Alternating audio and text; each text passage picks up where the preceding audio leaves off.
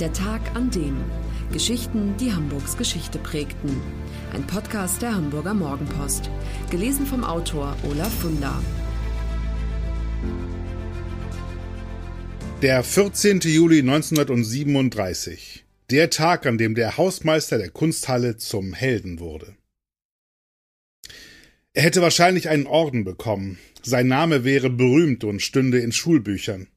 Und möglicherweise hätte Steven Spielberg ihm, ähnlich wie Oskar Schindler, ein filmisches Denkmal gesetzt.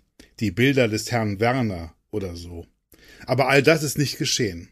Denn er war bescheiden, zog es vor zu schweigen und ging einfach weiter seiner Arbeit nach. Dies ist die Geschichte eines stillen Helden, eines Mannes von geringer Bildung, der eine große Liebe zur Kunst entwickelte. Die Geschichte eines Mannes, der sein Leben riskierte, um das vor der Vernichtung zu bewahren, was Hitler und Co. für entartet hielten. Es ist die Geschichte von Wilhelm Werner, der 38 Jahre lang Hausmeister der Hamburger Kunsthalle war. Geboren wird er am 25. Dezember 1886 in Kiel als Sohn eines Schlossers.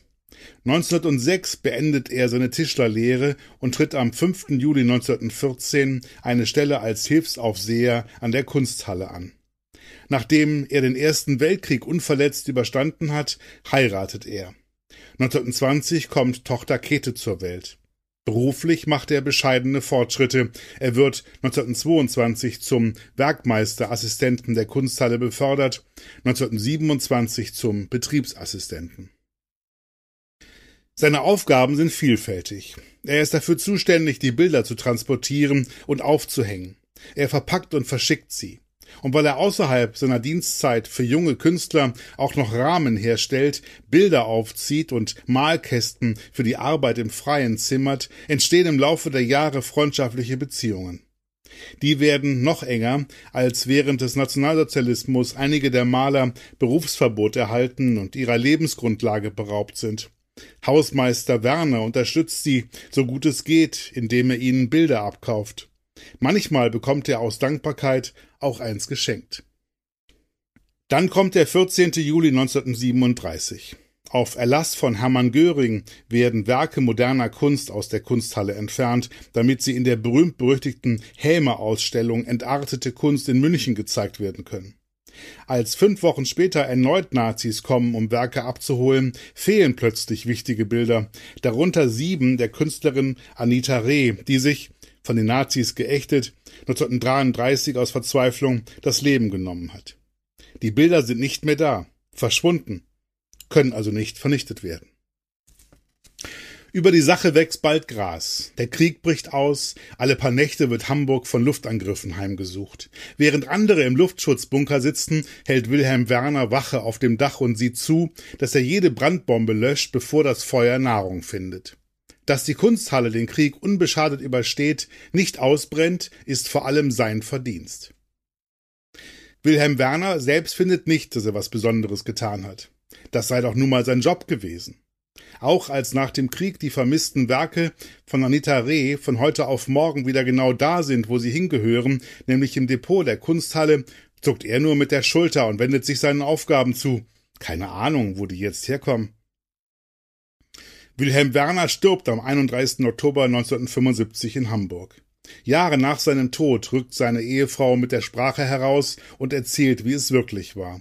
Dass ihr Mann die von der Zerstörung bedrohten Werke im Juli 1937 heimlich in seine Dienstwohnung im Souterrain des Gebäudes gebracht und unterm Bett und im Schrank versteckt habe. Nach dem Ende der NS-Diktatur habe er sie dann genauso heimlich wieder zurückgestellt. Das allein wäre schon bemerkenswert genug. Aber dann stellt sich auch noch heraus, dass Werner nicht nur Hausmeister und Kunstretter war, sondern auch noch der Eigentümer einer der wohl ungewöhnlichsten privaten Kunstsammlungen überhaupt. In seiner Souterrain-Wohnung im Gebäude der Kunsthalle hingen 500 Werke. Bilder seiner Freunde, darunter Fritz Flinte, Eduard Hopf, Alma del Banco, Emil Metzel und Fritz Kronenberg. Vertreter der Hamburger Sezession vor allem.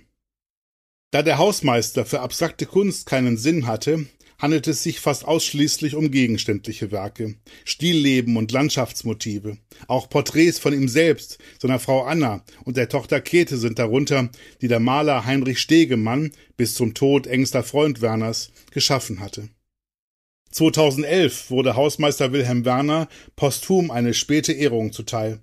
Da wurde eine Auswahl seiner Sammlung erstmals öffentlich ausgestellt. Natürlich in seiner Kunsthalle. Ihm wäre das wahrscheinlich etwas unangenehm gewesen. Das war der Tag an dem Geschichten, die Hamburgs Geschichte prägten. Eine neue Folge lesen Sie jeden Sonnabend in Ihrer Mopo und hören wöchentlich einen neuen Podcast. Noch mehr Historisches aus Hamburg, wie zum Beispiel das Buch zu dieser Serie oder die Magazine Unser Hamburg, finden Sie auch online in unserem Mopo-Shop unter www.mopo-shop.de.